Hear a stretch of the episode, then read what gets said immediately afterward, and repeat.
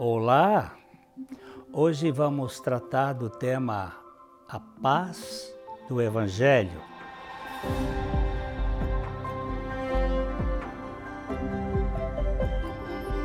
O objetivo do canal é divulgar o Evangelho.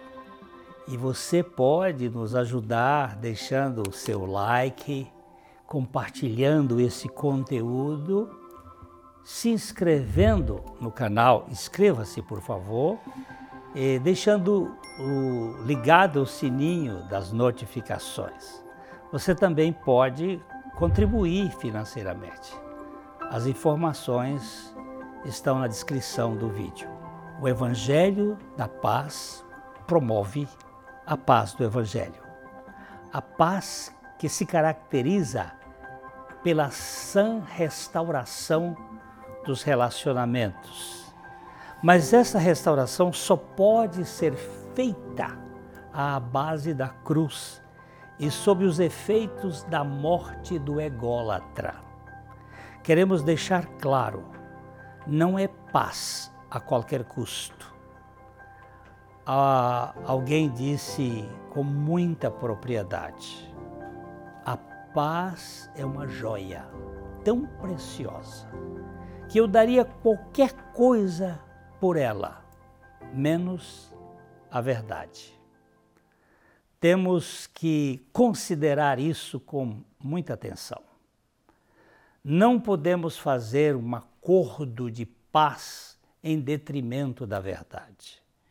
E não podemos falar de verdade se, não, se essa não for em aspectos apenas subjetivos uma verdade subjetiva precisa de algo objetivo, uma vez que a verdade só é verdade se for absoluta. Dois mais dois são quatro para todos em todos os lugares do mundo. Verdade é verdade, e verde é verde, e azul é azul para todos, se não for o caso de ser daltônico. É, se for, não é a cor que muda, mas a percepção da pessoa com uma deficiência visual. A verdade é verdade em qualquer circunstância e em todo o tempo. Cristo, a verdade, se basta e é bastante para nos suportar em nossas dúvidas opressoras. Gosto muito deste pensamento de Master Eckhart, do século XIV. Ele disse: se Deus fosse capaz de se desviar da verdade, eu de bom grado manter-me-ia fiel à verdade e renunciaria a Deus. Que coisa preciosa! Mas Deus e a verdade estão juntos. Deus pela graça de Deus, Ele é a verdade que se basta e que nos basta em todos os aspectos, tanto da racionalidade lógica como da emocionalidade afetiva.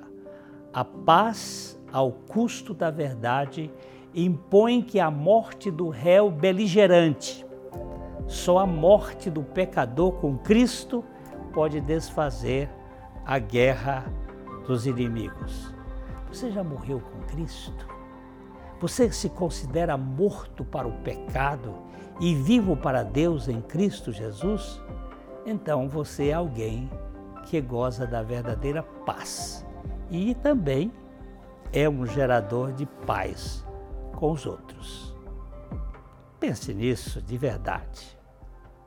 Dê o seu like, compartilhe inscreva-se e liga o sininho para receber as notificações. Se for o caso, contribua. Até a próxima. Um forte abraço.